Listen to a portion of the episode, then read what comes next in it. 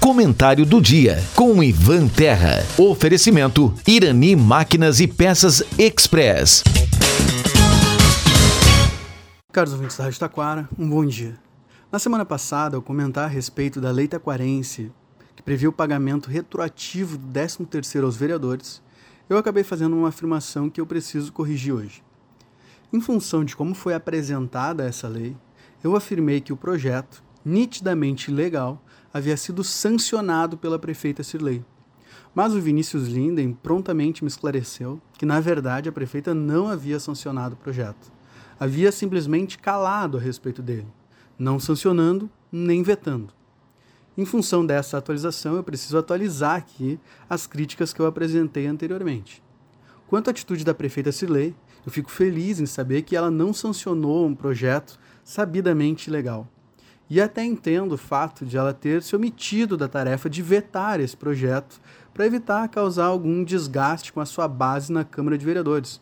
Até porque o presidente da Câmara, o Beto Lemos, me parece ser, junto com o vereador Guido Mário, quem tem mais interesse na aprovação do projeto de pagamento retroativo do 13º.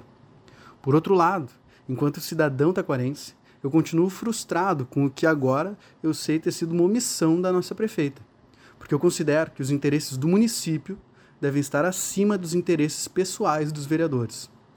Já com relação à crítica aos vereadores, eu preciso reforçar ela ainda mais.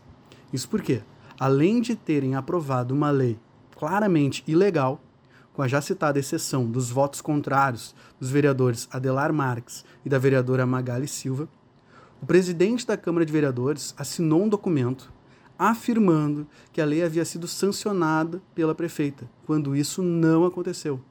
Ou seja, ou não há mais a vergonha nenhuma de colocar em verdades em documentos oficiais, o que, diga-se de passagem, pode ser entendido inclusive como falsidade ideológica, ou há um to uma total desatenção dos nossos vereadores com os documentos oficiais, em que o velho Ctrl-C, Ctrl-V é feito sem sequer ser revisado. De qualquer forma, sendo uma mentira deliberada ou um erro básico, o acontecimento nos mostra mais uma vez a situação da nossa casa legislativa. Mudando agora de assunto, eu aproveito para divulgar uma iniciativa no campo cultural aqui da região que é bem interessante. No ano passado, eu cheguei a falar em um dos comentários a respeito do sarau focado em histórias de terror que ocorreria na Biblioteca Municipal de Taquara. Uma das pessoas envolvidas nesse sarau era Tainá Lauk. E ela é dona de uma editora, a Tai Editora, que agora está lançando a sua primeira obra de literatura de terror. O lançamento dessa obra está ocorrendo pela plataforma Catarse.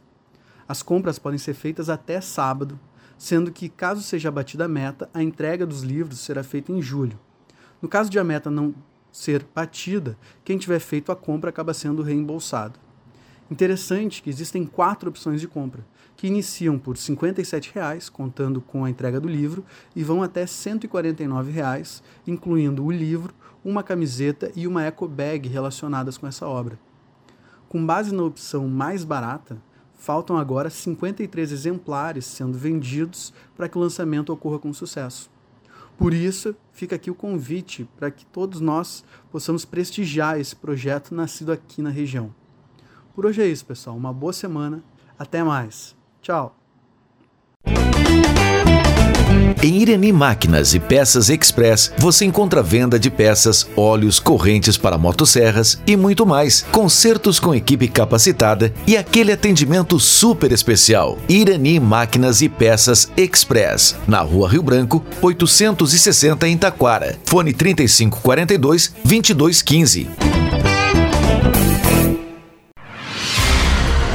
Você está ouvindo a Rádio Taquara. ZYO 132, FM 105.9. Acompanhe também pela internet e em nosso aplicativo para celulares.